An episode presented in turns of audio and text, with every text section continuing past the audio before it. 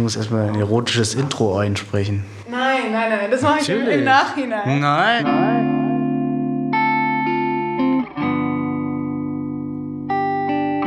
Herzlich willkommen zu Seelenrausch, der Podcast, der unter die Haut geht. Heute mit dabei der David.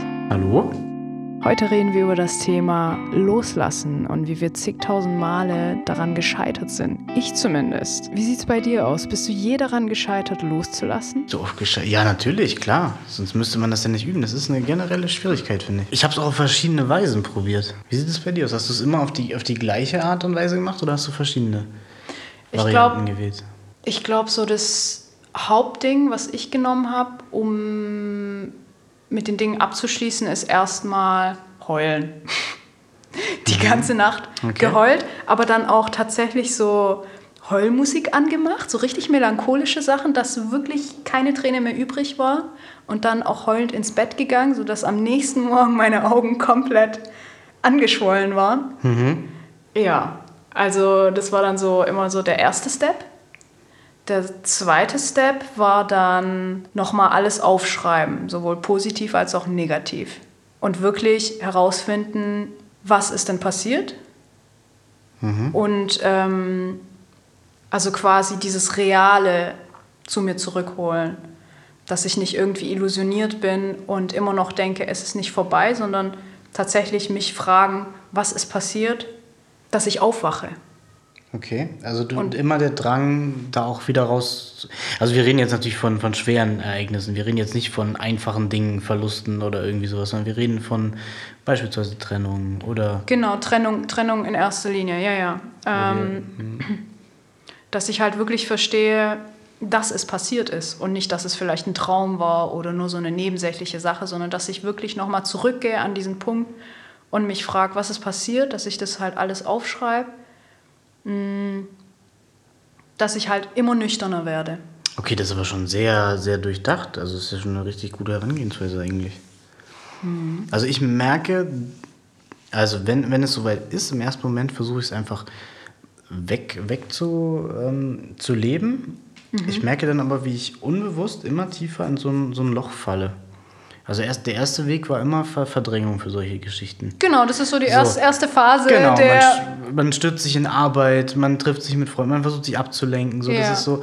Und, aber irgendwie merkt man, dass man trotz allem immer tiefer fällt, sozusagen. Und irgendwann kommt man halt an so einen Punkt, wo es nicht mehr schön ist, wo alles dunkel ist, wo nichts mehr Spaß macht, wo nichts mehr schmeckt. Und äh, ob man da jetzt heult oder nicht, ich bin da jetzt weniger so der Heultyp, aber man ist in diesem Loch gefangen. Und man realisiert es, finde ich, also ich habe es immer recht spät realisiert. Ich weiß nicht, wie es bei dir ist. Gut, ich glaube, ich muss auch unterscheiden zwischen jetzt loslassen und von vor zehn Jahren loslassen. Vor zehn Ja, Jahren ja. loslassen war ich dann mehr so, okay, ich lade mir jetzt erstmal eine Dating-App runter Mhm. und treffe mich mit zig verschiedenen Frauen, nur um über meine Ex hinwegzukommen. Mhm. Das hat sehr geholfen, aber das war Verdrängung.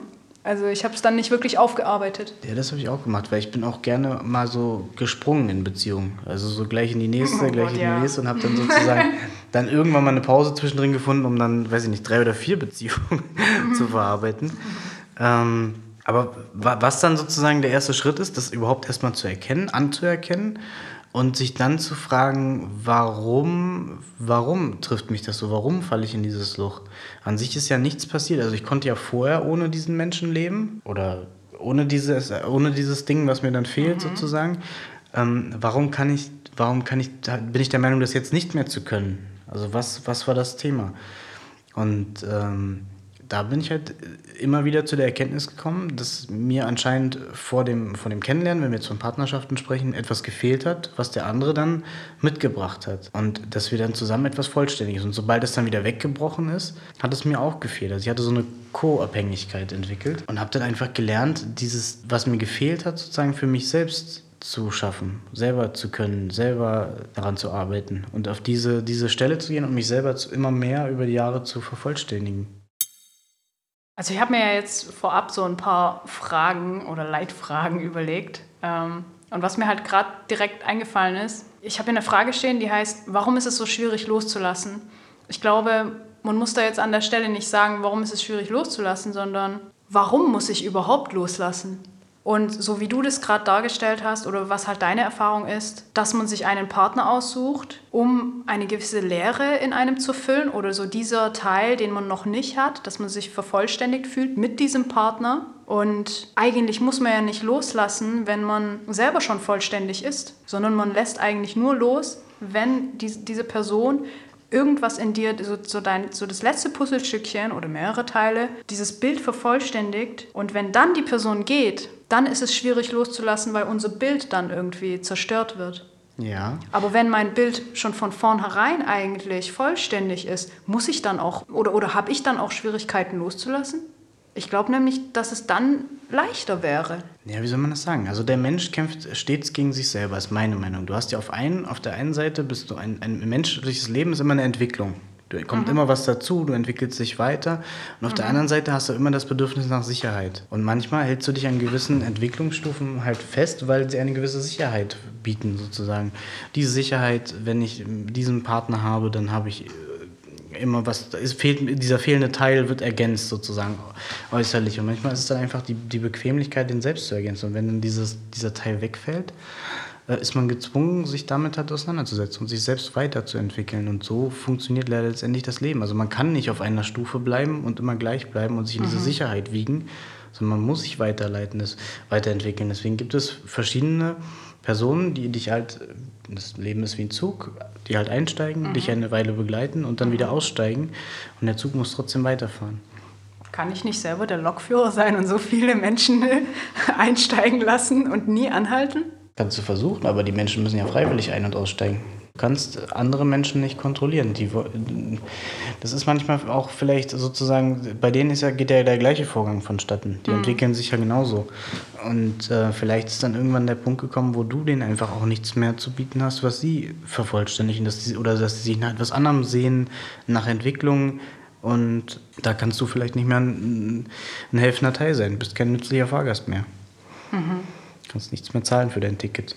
Sei denn, ich stelle irgendwelche Werbeplakate auf, klebe die so an die Fenster mit irgendwelchen falschen Hoffnungen also, und Visionen, was also, wir ja eigentlich oft auch machen. Ja, aber im Idealfall setzt ihr euch ja gemeinsam und steuert den Zug ab einem gewissen Punkt. Uh, ja, das ist ein schönes Bild. ja, das stimmt. Dann seid ihr die Konstante und da kommen Menschen dazu und gehen. Ja, ja. Echt eine coole Metapher. bedarf, aber, bedarf aber sehr viel, also jemand anders in dein Cockpit zu lassen, bedarf sehr viel Vertrauen, sehr viel Innigkeit, sehr viel Offenheit, sehr viel auch, ähm, vielleicht, um das mal symbolisch weiter aufzuarbeiten, mhm. sozusagen, jemand will vielleicht ein anderes Tempo fahren als du, jemand möchte mhm. vielleicht eine andere Strecke fahren als du, jemand möchte eben sich auch einbringen und da ist es halt ein schmaler Grad, sich selber nicht zu verlieren, also nicht aufzugeben und den anderen komplett die, die Kontrolle übernehmen zu lassen mhm. und selber dann auf einmal der Fahrgast zu sein, sondern gemeinschaftlich einen Weg zu finden, wie dieser Zug ans Ziel kommt. Ist es dann nicht besser, zwei Züge zu fahren? Also, dass, dass ich einen Zug habe und mein Partner dann den, den zweiten und dass man irgendwie parallel die Welt erkundet? Und wo ist dann der Punkt der Gemeinsamkeit? Der Weg ist das Ziel. Der Weg ist das Ziel. Also, Weiß ich nicht. Ich glaube nicht, dass das das Richtige Also natürlich, klar, man kann es auch so, so wellenartig mal immer wieder aufeinander zu, mal, mal einen mhm. gemeinsamen Bahnhof mhm. ansteuern, mal wieder getrennt. Ähm, wenn beide stark genug sind und dieses, das, das Gleiche wollen, da geht es aber auch, letztendlich steuert ihr doch beide den Zug, weil dann müsst ihr ja das Gleiche wollen. Ja. Dann darfst du ja keinen harmoniebedürftigen Partner haben oder jemand, dem viel Nähe sehr wichtig ist, sondern jemand Eigenständiges, der halt auch selber einen Zug fahren kann und sich nicht sagt, nee, wenn ich jetzt allein hier so sitze, habe ich keinen Bock mehr. Ich habe oft das Gefühl oder oft die Erfahrung gemacht, dass ich meinen eigenen Zug steuere mhm. und dann jemanden kennenlerne mit einem eigenen Zug und diese Person koppelt sich dann mit mir dran. Das heißt, die mhm. Züge fahren hintereinander, aber die Person lässt dann sehr schnell den Cockpit los und, und steigt dann in meinen Zug ein und lässt dann hin, hinter mir einfach nur seine Zugabteilungen mitschleifen. Und dann hast du auf einmal die Verantwortung für zwei Züge, für zwei Leben. Ein unglaublicher Druck, dem du erstmal gewachsen sein musst. Ich konnte Genau. das in, in Beziehungen nie leiden, wenn ich sozusagen ähm, Dreh- und Angelpunkt war. Das fing bei Kleinigkeiten an mit, was essen wir heute Abend? Und wenn du dann immer derjenige warst, der es entschieden hat und der andere dann aber verzweifelt, weil er gerade nicht das Richtige dabei war, ewig gesucht hat. Oder eben auch bei größeren Lebensentscheidungen wie man wohnen möchte, wie man leben möchte. Es ist, ähm, es ist immer eine Belastung und du versuchst es irgendwie alleine beiden recht zu machen und der andere setzt sich nur noch an den Zug und lässt dich das machen. Das ist eine hohe Verantwortung. Und Spaß macht's nicht. Nee, es ist anstrengend. So, Heute leben, mal- leben mal zu, genau. Ich, Heute mal ist es ein anderes Format. Ich esse nebenher Bananenbrot, mehr Bananenkuchen. Ja, du darfst ja leider nicht. Nein. Kann ich auch gut mitleben. Weder Banane noch Zimt. Also hast du genau mein, mein Ding gemacht. Hm, nicht schlimm. so, Leben als Zug. Genau. Ich fand, also ich weiß genau, was du meinst, ähm, dass sich sozusagen einfach Leute angekoppelt haben und deine Träume im, im, und Ziele sozusagen mit adaptiert haben. Sozusagen. Und oftmals, wenn es dann, wenn es dann zu Ende gegangen ist, wird einem das so gar noch vorgeworfen. Ja. Also ich habe so viel für dich zurück, wo ich halt Oh, immer dachte ja, so, definitiv. ich bin einfach nur meine Strecke gefahren. Du bist Ja. dazugekommen, hast dich hingesetzt, wolltest nie. Ich habe dich an vielen Wegzweigungen gefragt, soll man nach links, soll man nach rechts. Mhm.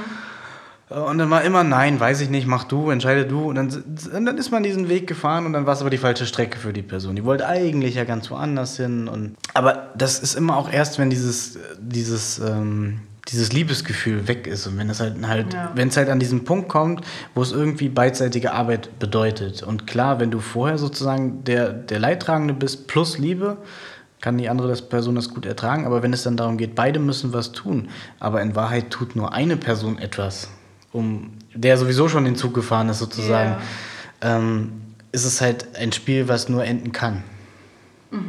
So hat sich bei mir immer bewahrheitet. Wenn ich gemerkt habe, ich war die alleinige treibende Kraft in der Beziehung und habe sozusagen alles entschieden gemacht, getan und ich wusste, irgendwann geht da diese rosarote Brille weg, dieses jemand merkt, okay, das geht vielleicht in eine falsche Richtung oder du triffst mal eine falsche Entscheidung, ging es immer dann zu Ende.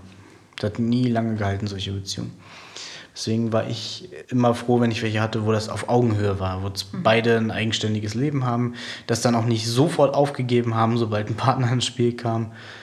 Ähm, das ist immer schön, weil so hat man sich auch was zu erzählen, wenn der eine sein Leben lebt, der andere, und dann trifft man sich wieder und man muss halt auch nicht alles gemeinsam machen. Und gerade ich bin auch so ein Mensch, ich äh, mag nur die Menschen, die ich mag. So, und ich muss nicht jemanden mögen, nur weil das ein Freund von meinem Part meiner Partnerin ist. Ah, okay. Mhm. So, wenn, wenn ich, ähm, so, ich muss dem aber, muss aber meiner Partnerin das auch nicht ausreden. Die haben eine Vergangenheit, die haben was erlebt, die verbindet was, die haben Interessengemeinschaft oder was auch immer. Aber das heißt für mich nicht Augen, dass ich jetzt sozusagen mich anbiedern muss, dass diese Person mich mag. Das heißt aber auch nicht, dass ich diese Person mögen muss. Und ich kann, also ich bin mit einer Koexistenz einverstanden. Viele Partnerinnen wollten aber immer, dass der Freundeskreis dann auch mein Freundeskreis wird oder sowas in der Richtung. Oder dass mein Freundeskreis sie dann auch dementsprechend akzeptiert. Aber da fällt man halt sehr schnell in eine Co-Abhängigkeit. Ich meine, wenn ich dann ganz viel mit deinem Freundeskreis oder halt mit meiner Partnerin dann ähm, unternehme, dann vernachlässige ich ja auch gleichzeitig meinen Freundeskreis und wenn die Beziehung dann in die Brüche geht. Bisher habe ich das immer so erlebt, dass der Freundeskreis meines, meiner Ex-Partnerin dann nichts mehr mit mir zu tun haben wollte. Erst letztens habe ich einen gesehen, der mich einfach nur ganz lieb gegrüßt hat, aber so eine Miene gezogen hat. Das war jetzt vor ein paar Tagen. Und ich finde es halt voll schade, weil ich mich auch unabhängig von meiner Ex richtig gut mit dem verstanden habe. Aber dann seid ihr wahrscheinlich nicht unabhängig aufgetreten. Dann hat er euch als Verbund äh, gesehen und vielleicht war er auch derjenige, des, der Mensch des Vertrauens, wo sie sich dann eben ausgelassen hat. Und wenn wir, seien wir mal ehrlich, wenn wir enttäuscht, wütend, traurig sind, dann stellen wir den anderen nie in einem positiven Licht dar. Und es gibt sehr, sehr wenige Menschen, die dann differenzieren können in dem Moment, wo jemand zu ihnen kommt und ihnen quasi den, so das Vertrauen schenkt, du bist jetzt derjenige, wo ich mich auskotze, die dann aber differenziert sein können und sagen können, ja, aber zu einer Trennung gehören immer zwei und äh, es ist wahrscheinlich nicht alles ganz so, wie du es beschreibst. Ja. Ne, wenn Ich meine, ich habe ich hab meine Wahrheit und äh, Genau. meine Ex hat auch ihre eigene Wahrheit. na selbstverständlich. Und die eigentliche Wahrheit kann gar keiner erzählen. Die liegt dazwischen. Kann auch ja. ganz anders sein. Vielleicht ist es einfach eine Begebenheit von Missverständnissen gewesen. Ich meine, ähm, da gibt es ja viel in der Psychologie, ähm, was das beschreibt. Dass mhm. Leute einfach dieselbe Tatsache völlig unterschiedlich bewerten. Mhm. Aufgrund ihrer Erfahrungen, aufgrund ihrer Erlebnisse. Und dann kann tatsächlich beides falsch sein. Vielleicht hat die andere Person es gut gemeint, die andere aber mit ihrer Erfahrung völlig anders gesehen.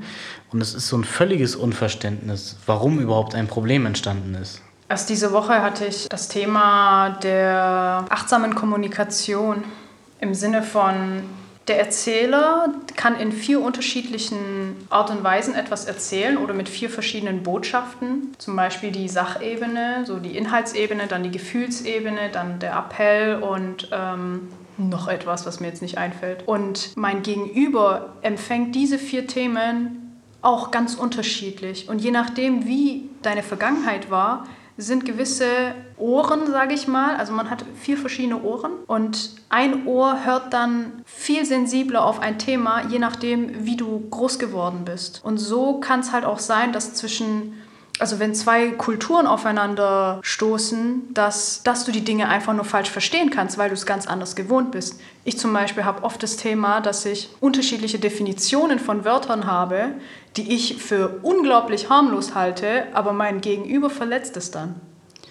Das Problem begegnet mir tatsächlich auch immer wieder, dass so Begrifflichkeiten erstmal geklärt werden müssen. Genau. Wenn ich zum Beispiel einen Satz sage, ähm, und, und dann sozusagen bei dem anderen eine völlig andere Bedeutung. Ich glaube, das letzte Mal war das Wort Dominanz so ein Thema, mhm. womit ich einfach nur eine starke Persönlichkeit meine und jemand, mhm. der auftritt und, und ähm, der sich, der seine Meinung vertreten kann und eben so, das ist für mich eine Dominanz sozusagen. Ähm, für, für mein Gegenüber war das aber was völlig anderes. Dominantes Verhalten war eher so Richtung, Richtung proletisch. So auf andere völlig, äh, was die sagen, ist mir völlig egal und ähm, das, das äh, sozusagen ignorant würde ich das. Mhm. Ich, ich würde es ignorant nennen und sie hat es eben als, als, sie meinte damit Dominanz sozusagen. Okay. Plus, es gibt ja noch die weitere Komponente, sexuell gesehen. Ja, klar. Ja. Die jetzt aber in dem Kontext keine Rolle gespielt hat. Nee, das, das äh, erlebe ich tatsächlich auch häufiger. Unter, unterschiedliche Begrifflichkeiten und ähm, ich bin der Meinung, es gibt zwei unterschiedlich gepolte Menschen. Ich reduziere das oft auf Mann und Frau. Also Männer diskutieren häufiger auf der Sachebene mhm. und meistens Frauen sind meistens auf der emotionalen Ebene. Das Mann-Frau-Ding hat sich ja aufgelöst, sage ich jetzt mal so ein bisschen, oder aufgeweicht. Es gibt sozusagen auch Frauen, die so sind, oder gab es vorher auch schon, und Männer, die, die so sind. Aber Grundsätzlich ist das schon einmal immer das größte Problem, finde ich, in Beziehungen, dass man auf unterschiedlichen Ebenen kommuniziert. Dass man manchmal dem Gegenüber gar keine sachliche Information, sondern einen emotionalen Hinweis geben möchte. Es kommt bei ihm aber ähm, völlig falsch rüber. Oder er zieht sich in dem Moment die, die falsche Interpretation. Da entstehen die häufigsten Missverständnisse und Verletzungen auch tatsächlich. Ich finde, das passiert aber auch in der LGBT-Community. Also auch im Thema der Achtsamkeit, dass man halt ganz unterschiedlich sensibilisiert ist auf diese verschiedenen Ohren, die man hat und halt Lebensstil, ja, wie man groß geworden ist und was man halt erlebt hat. Also ich, ich kenne diese, diese, für mich sind es veraltete Kommunikationsmodelle, sozusagen Sender und Empfänger, sozusagen, das sind ja genau, ja Sender und Empfänger. Grund, ja. Grundpsychologie. Richtig. Richtig. Da ist aber noch eine, meiner Meinung nach noch eine, eine weitere Komponente dazugekommen und das ist ganz klar das Internet und die digitale Übertragung. Ja. Da ist es nochmal ganz was anderes, weil es da Text ist. Ähm, Texte, die, wo, wo man sozusagen, wo, wo komplett Gestik und Mimik fehlt, wo, wo man sein, sein, seine Sendung nicht noch weiter bestärken kann. Höchstens noch mit, mit, mit Smileys oder Emojis, aber selbst die sind ja nicht eindeutig definiert. Also selbst, selbst die Festschreibung, die es manchmal gibt, weiß ich nicht, ich weiß, dass ich, dass irgendwann mal eine Sendung lief, wo, wo aufgeklärt wurde, was die wirklich in ihrer, was die Idee hinter diesen Smileys waren, sozusagen, und wie ich sie benutze, war teilweise völlig unterschiedlich. Ähm, ich habe mich bei einer Ex extrem unter Druck gesetzt gefühlt, dass sie immer gesagt hat, ja, ich schreibe so emotionslos oder ich bin emotionslos. Dabei war das nur die Art und Weise, wie ich geschrieben habe. Und dann habe ich mich so unter Druck gesetzt gefühlt, dass ich hinter jedem Satz dann einen netten Smiley noch dazu gepackt habe. Aber es hat dann im Endeffekt trotzdem nicht geholfen. Aber das ist schlimm, ne? Das ist, wie gesagt, Ja. noch eine zusätzliche Art des Kommunizierens, die, die dazukommt und die viel verändert. Und ähm, was sehr, sehr gefährlich ist teilweise auch. Also man, man, man hat, er vermittelt oft den Eindruck von Ignoranz, weil man überhaupt nicht mal im entferntesten die Botschaft senden wollte, die angekommen ist. Und sei es nur durch Weglassen. Ne? Wenn, man, wenn man quasi keine Smileys benutzt, ja, gerade Frauen lesen Gerade, immer gerne genau, zwischen genau. den Zeilen. Zwischen den Zeilen. Ähm, und, und Männer verpacken oft sehr viel, sehr wenig Dinge zwischen den Zeilen, sondern sind, wählen halt die direkte Kommunikation. Und das ist irgendwie was, was man aber auch nicht auflösen kann, weil ich lese die Dinge natürlich mit meinen Erfahrungen, mit meinem Leben sozusagen, mit meinem, was ich die letzten 29 Jahre erlebt habe. Und das kann ja was völlig anderes sein, als mein Gegenüber mir mitteilen wollte. Und gerade dieses Weglassen ist manchmal auch ein Zeichen von Vertrautheit. Wenn man denkt, okay, also ich erlebe das oft mit, äh, mit Vorgesetzten auch, die sozusagen in, äh, je mehr Vertrauen die zu mir haben, desto kürzer sind die Botschaften. Also mach mal dieses und jenes und nicht, ich, weil du, ich weiß, dass du das so gut kannst, deswegen so, sondern es ist einfach eine Vertrautheit und eine Eingespieltheit. Und ähm, in Beziehungen ist es oft ähnlich. Man denkt eigentlich, der andere müsste mich jetzt so lange und so gut lesen können, dass er sich diesen Zwischentext vielleicht denken könnte. Also ich muss nicht hinter jede Nachricht ein Ich liebe dich oder ein Wollen Frauen aber fast jeden Tag hören.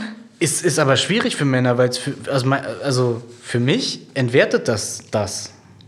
Wenn ich dir, weiß ich nicht, jede halbe Stunde sage, ich liebe dich, hat das keinen Wert mehr. Wenn ich es dann mal wirklich aus einer tiefen Ergriffenheit sage oder ähm, wenn es eine, wenn's eine Ursache gibt. Das ist halt das und ich weiß halt nicht, was diese Botschaft zum Beispiel mit, also wenn es darum geht, sich abzustimmen, was kauft der andere ein? Was, was bringt diese Botschaft dann? Dann möchte ich in dem Fall nur, dass sie daran denkt, äh, weiß ich nicht, nimm Shampoo mit, Kugelschreiber, dies, das und jenes, dass man quasi das mitbringt. Das ist nur eine Sachinformation. Da, da weiß ich nicht, welche Emotionen, also würde ich auch jemanden, mit dem ich nicht in der Beziehung bin, würde ich auch nur diese Sachinformation und nicht, äh, ich schätze, danke, dass du mir die Fanta mitbringst, ich schätze unsere Freundschaft seit über, so, so eine Bestätigung, nichts anderes ist es für mich, muss ich dann nicht geben, wenn ich eine Sachinformation vermitteln möchte. Findest du das nicht wertvoller, wenn jemand das nicht so oft sagt? Also wenn man das dann nur Doch, wirklich, auf jeden Fall. ja? Ja, auf jeden Fall. Also ich kenne das auch, dass gewisse Leute irgendwie es schon als verletzend empfinden, wenn man nicht direkt zurückschreibt. Der, der Druck ist äh, riesig geworden. Das, damit wird immer gleich, kannst du mich nicht mehr leiden, äh, bin ich dir nicht wichtig genug. Ähm, viele vergessen auch den, den, das, den Lebenskontext, sage ich jetzt mal. Also das, das im Beispiel von uns beiden, dass wir vielleicht von 8 bis äh, 17 Uhr arbeiten Ja, und dann einfach auch Gelegenheiten gibt, auch wenn, wenn man das Handy immer am Mann hat und auch wenn es immer da liegt, dass es Gelegenheiten gibt, wo man es eben nicht zücken kann und irgendwelche Nachrichten beantworten ja. kann. Ich bin nicht immer erreichbar, das geht gar nicht. Ja, Und manch- möchte ich auch gar nicht sein.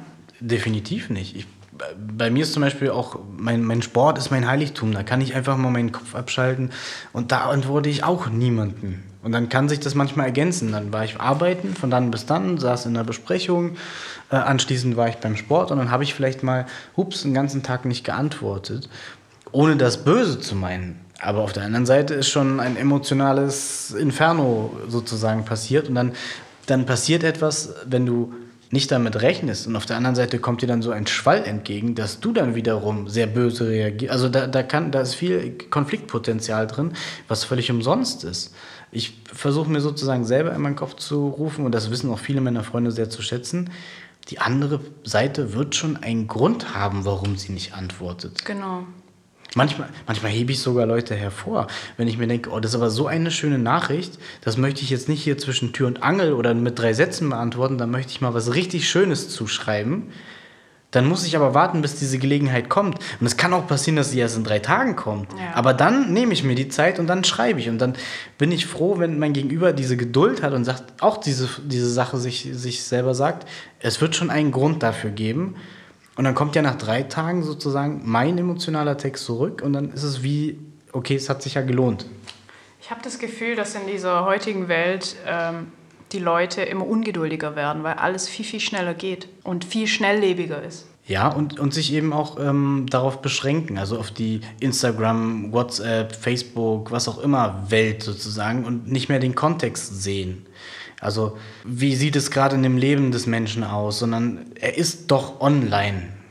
Vielleicht hat man einfach nur vergessen, etwas auszustellen oder etwas zuzumachen oder es geht einem gerade nicht so gut, man ist nicht in der Lage, mit anderen zu kommunizieren. Aber all diese Dinge werden überhaupt nicht mehr betrachtet, sondern nur, es werden, der Plural von Status ist Stati, ne?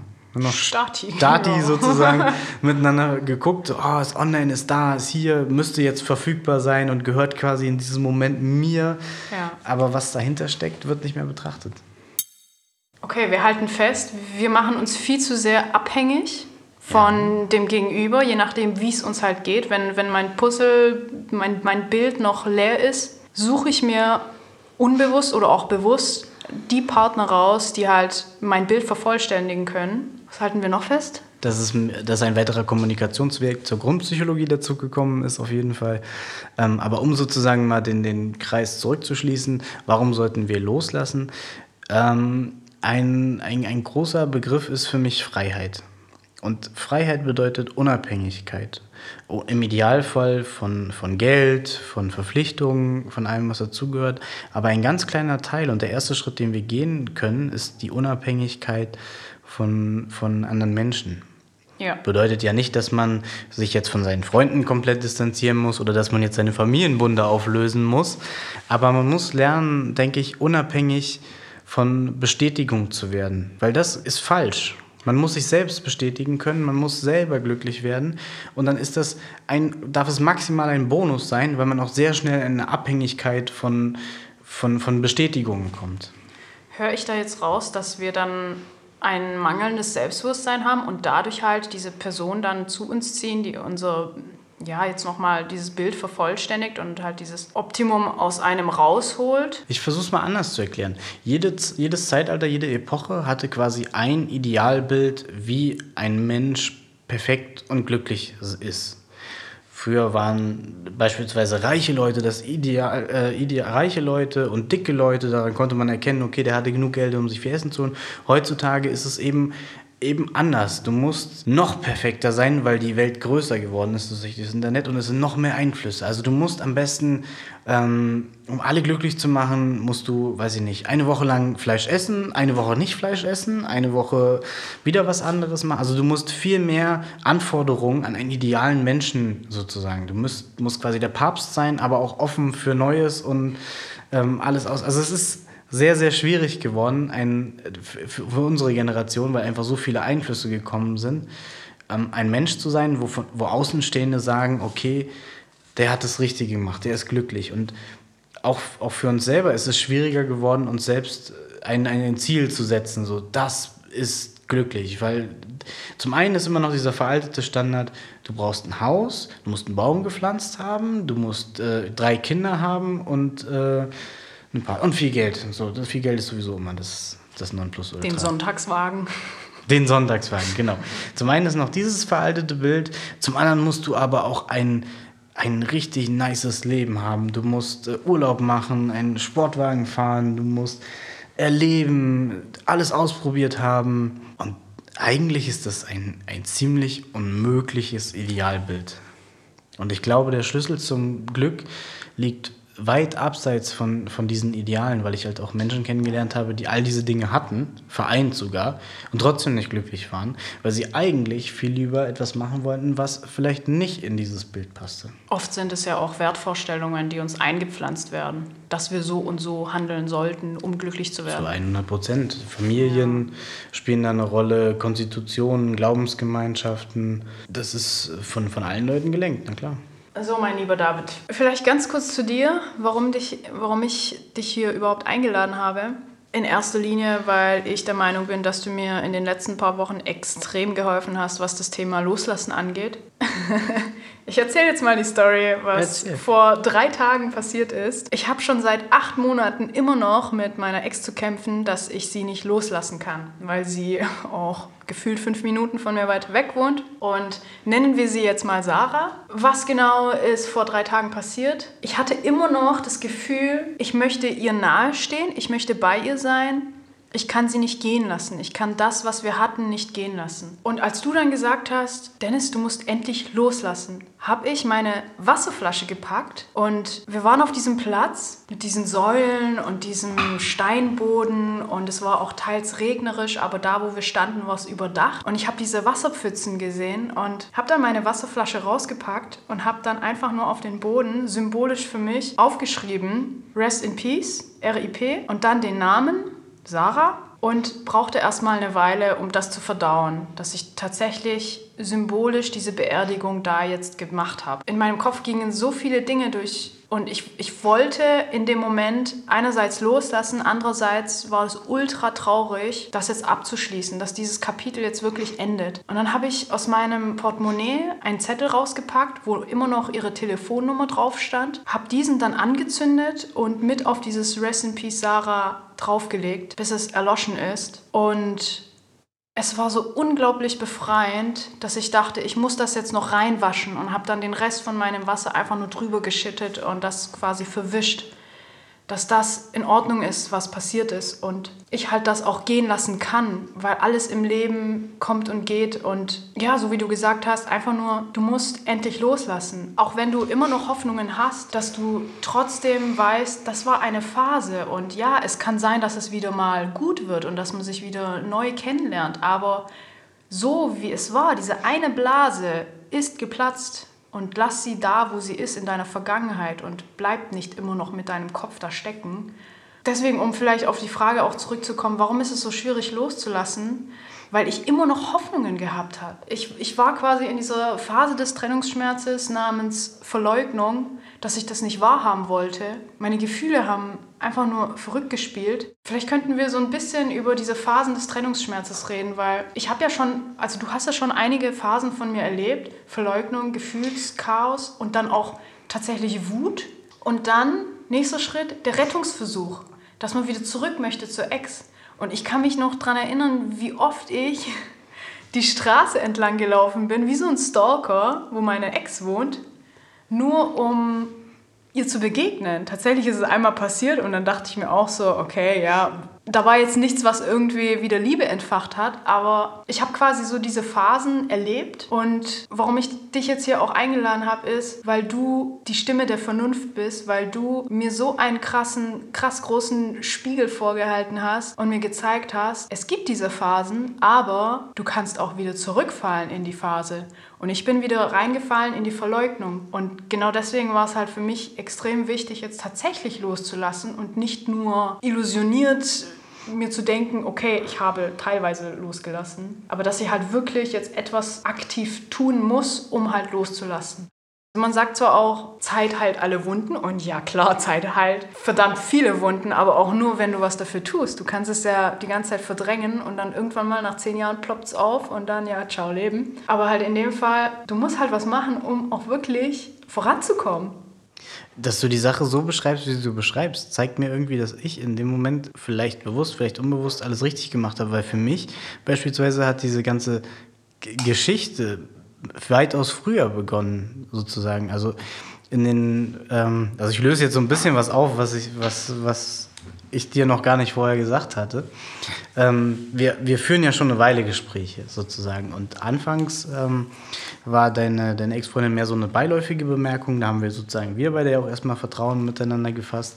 Aber nach relativ kurzer Zeit habe ich gemerkt, dass bei dir dieselben Muster ablaufen wie bei mir dass du immer wieder die Phasen wiederholst, dass du, dass es bei dir keine, keine kontinuierliche Entwicklung ist mit einem Ende und jetzt ist das Ende erreicht, dass du quasi das Ende nicht erreichst, dass du immer wieder zurückfällst. Und das ist nämlich ein Punkt.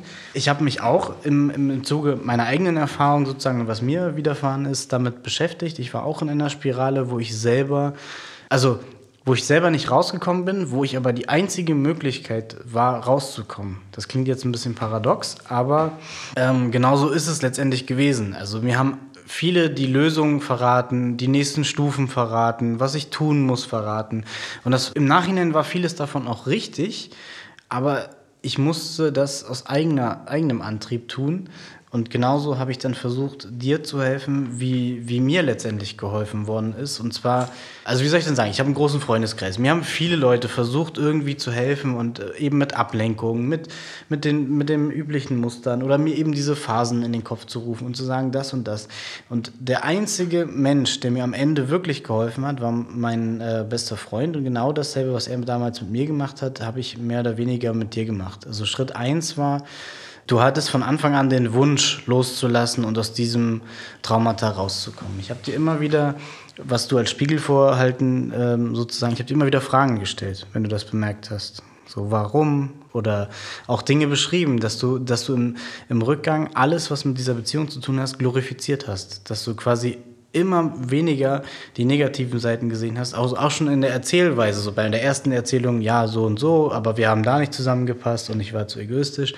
Das wurde von Erzählung zu Erzählung immer weniger. Und ich habe immer wieder versucht, die in Erinnerung zu rufen, indem ich gesagt hatte, schreibt doch mal auf, ähm, was war das Negative an eurer Beziehung, dass du in solchen Momenten den Zettel vorholen kannst, dass du in dem Moment eben nicht nochmal zurückfällst. Dann hattest du ewig noch, du, du, du hast dir Gründe überlegt, warum, du, warum es gut ist, ihre Nummer zu behalten.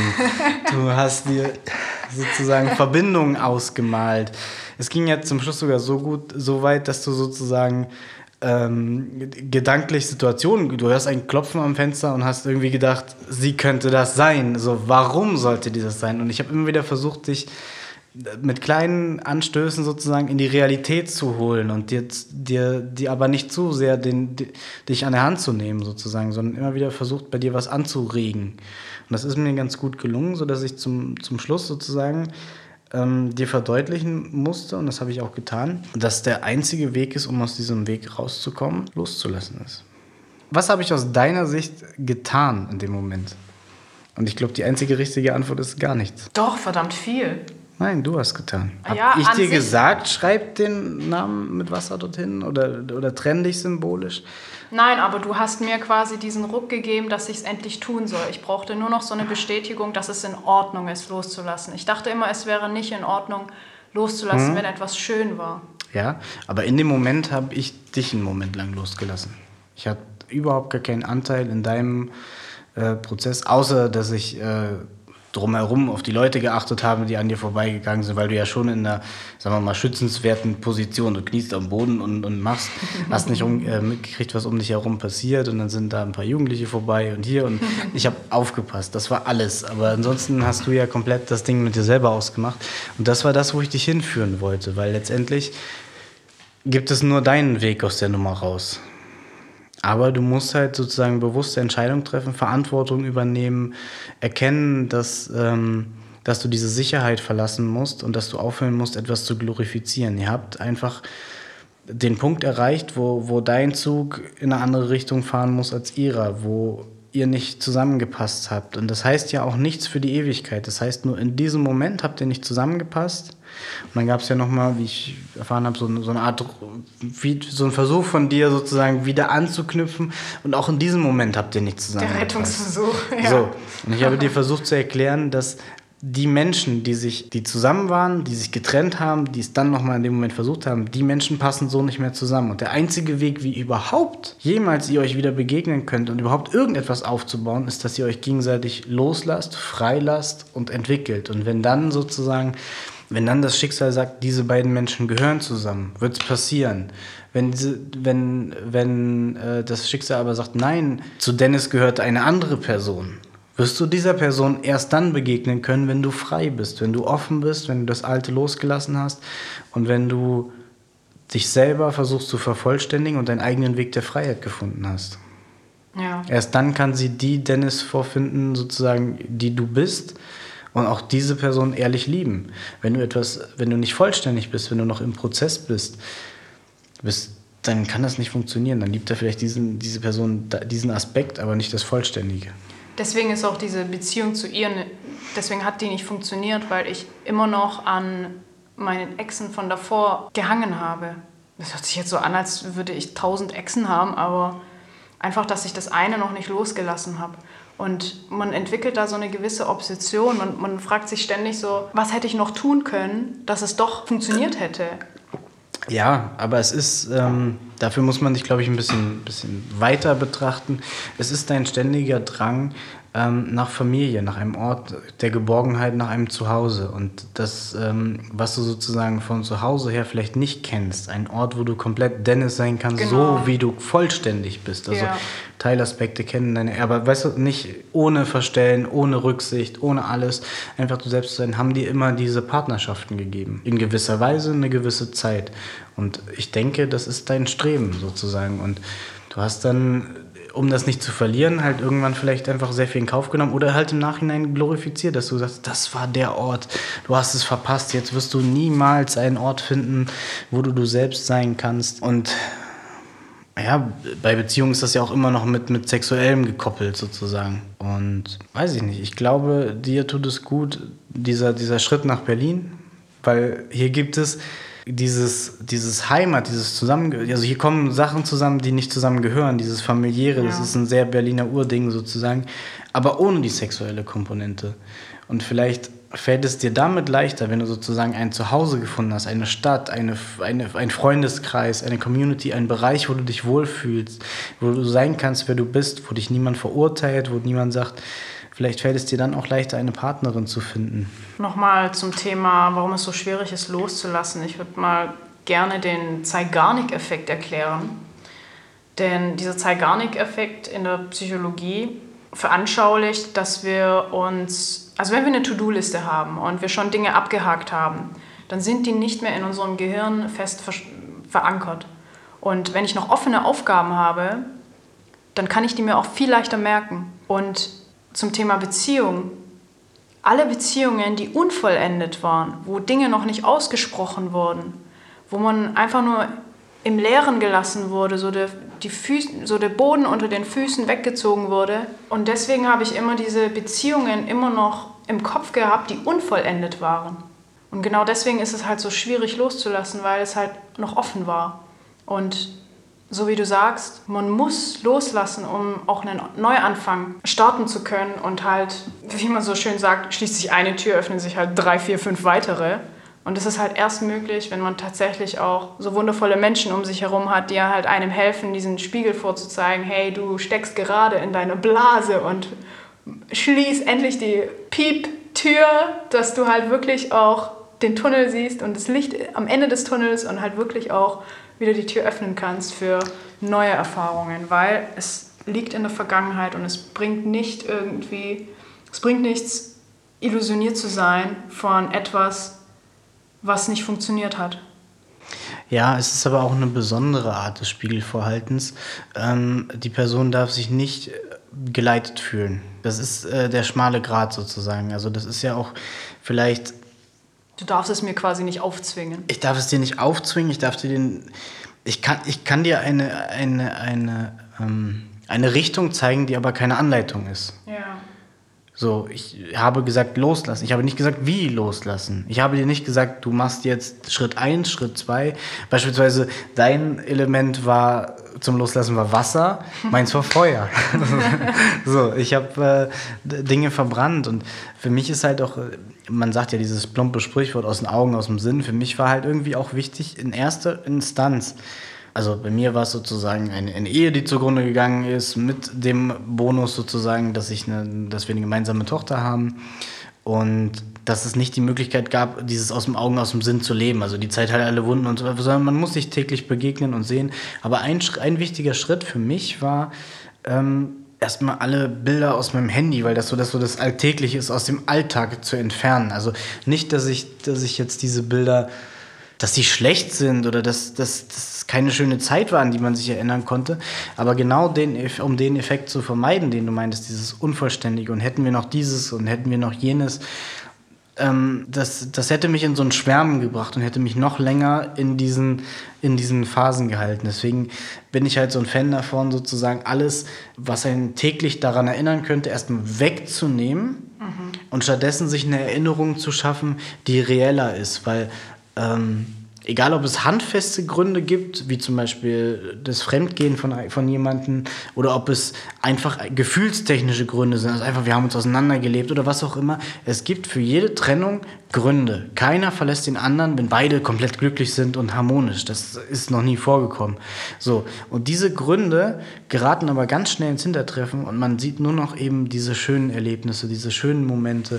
Und zum Loslassen gehört einfach, dass man einen Weg findet, das kurz auszublenden, sich die Realität hinzurufen, sich daraus seine Lehren zu ziehen. Was möchte ich denn in der nächsten Beziehung? Und wenn die, und wenn die äh, nächste Beziehung ein Neuanfang ist, es gibt ja auch die Möglichkeit, dass zwei Leute wieder zueinander finden, aber es ist dann trotzdem eine neue Beziehung. Das, was mal war, kriegst du in der Form nie wieder, weil dazwischen etwas passiert ist. Eine Trennung, ein Vertrauensbruch, ein, ein Boden unter den Füßen wegreißen, wie du das so schön geschrieben hast. Also das was du so glorifizierst, muss abgeschlossen werden, weil es ja. in der Form nicht wiederkommen kann, weil dazwischen einfach etwas liegt. Das ist keine, keine lineare Geschichte, die einfach weitergeführt, sondern es gab einen Cut, einen Bruch. Dieses Buch ist zu Ende, dieses Buch muss geschlossen werden, muss in den Schrank gestellt werden und fertig.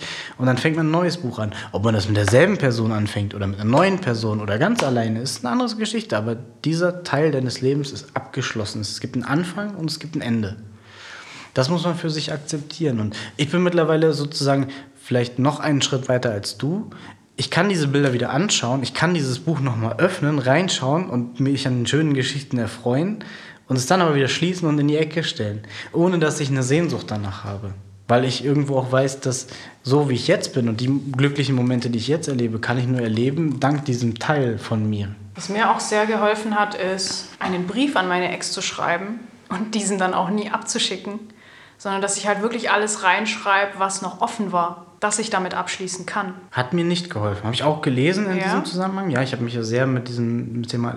Mir hat es tatsächlich nicht geholfen. Also es hieß, ähm, einen Brief zu verfassen, wo man alle negativen Dinge sozusagen fiktiv der Person an den Kopf wirft, den aber nie abzuschicken und wegzupacken, hatte bei mir wenig Effekt, muss ich sagen ich finde es halt wichtig, so die Gefühle, die einem das Gegenüber gegeben hat, wieder zurückzugeben. Wenn mich jemand wütend gemacht hat, dann schreibe ich so einen Brief, hey, warum hast du mich wütend gemacht? Und dass man halt irgendwie ähm, im Kopf wieder zurückgeht zu dieser Situation und halt dann sagt, hey, du hast mich wütend gemacht und das hat das und das bei mir ausgelöst. Das hat mich traurig gemacht. Du hast mich verletzt. Du hast mich vielleicht geschlagen im schlimmsten Fall oder was auch immer. Dass ich diese Wut wieder zurückgebe auf meinen Ex-Partner und diese Verantwortung wieder zurückgebe, weil ich erst dann erkenne, ich bin eigentlich nicht die wütende Person, ja, sondern ja. ich bin in dem Fall das Opfer und möchte halt irgendwo auch verstanden werden. Deswegen hat mir diese Briefvariante nichts geholfen, weil ich mhm. mich nie, also Blöde Sache, aber warum hast, hast du dieser Person die Möglichkeit gegeben, dich so zu verletzen? Letztendlich, also ich versuche immer die Verantwortung für mein Leben zu übernehmen. Mhm. Und das, dieser Drang nach Verantwortung, ob ich das manchmal kann oder nicht, ist ein anderes Thema. Aber einige Dinge sind auch passiert, da konnte ich tatsächlich nichts dran ändern. Aber ähm, dann stelle ich mir die Frage, warum habe ich dieser Person die Möglichkeit eingeräumt, mich, mich so zu verletzen? Warum verletzt mich das überhaupt so? Warum, warum gibt es eine Schwachstelle? Warum trifft mich, treffen mich die Dinge? Also ich versuche, den, also aus meinem Heilungsprozess muss ich die andere Person rausnehmen, weil ich sonst immer wieder in Fragen gekommen bin, die, die, also die Frage, warum eine andere Person etwas gemacht hat, kannst du nicht beantworten. Ja. Bin ich der Meinung. Die ja. könnte dir die andere Person vielleicht beantworten, aber dann ist auch wieder dieses Sprechen und Hören, was verstehst du davon oder wie, wie wertest du das? Oder kommt wirklich das an, was dir die andere Person vermitteln möchte? Und deswegen finde ich halt, für mich war der Heilungsprozess halt bei mir selber zu gucken was möchte ich in der Zukunft? Wem, wem zeige ich was? Wie differenziere ich? Und äh, kann ich die ein oder andere offene Flanke, die mich verletzen könnte, kann ich die schließen? Oder, kann ich einfach, oder will ich sie einfach verstecken, sodass keiner mehr die Möglichkeit hat, äh, mich dort zu verletzen? Also wie, wie gehe ich äh, mit, diesem, mit diesem Zustand um? Was will ich äh, zukünftig? Ähm, wie, wie würde ich mir ein Zusammenleben vorstellen? Und wie viel, also Beziehungen bedeuten immer Kompromisse, ob man will oder nicht. Vielen Dank, dass du dir heute die Zeit genommen hast. Ich hoffe, die heutige Folge hat dich nicht zu sehr erschlagen. Wir haben es beide sehr genossen. Wir haben es beide sehr genossen und werden auch in der nächsten Folge tiefer eintauchen in das Thema der Partnerschaften, Kommunikation und Dating. Seid gespannt auf noch mehr Hirnschmalz von David und mir. Schreib mir gerne einen Kommentar auf Instagram unter Seelenrausch Podcast oder eine E-Mail an seelenrauschpodcast@gmail.com. Ich freue mich auf Themenwünsche, Anregungen, Fragen aller Art. Jeder Kommentar hilft uns, diesen Podcast am Leben zu erhalten und außerhalb meiner Eigenmotivation viel Energie für dich und andere zu schöpfen. Alles Gute und bis bald. Hadi tschüss!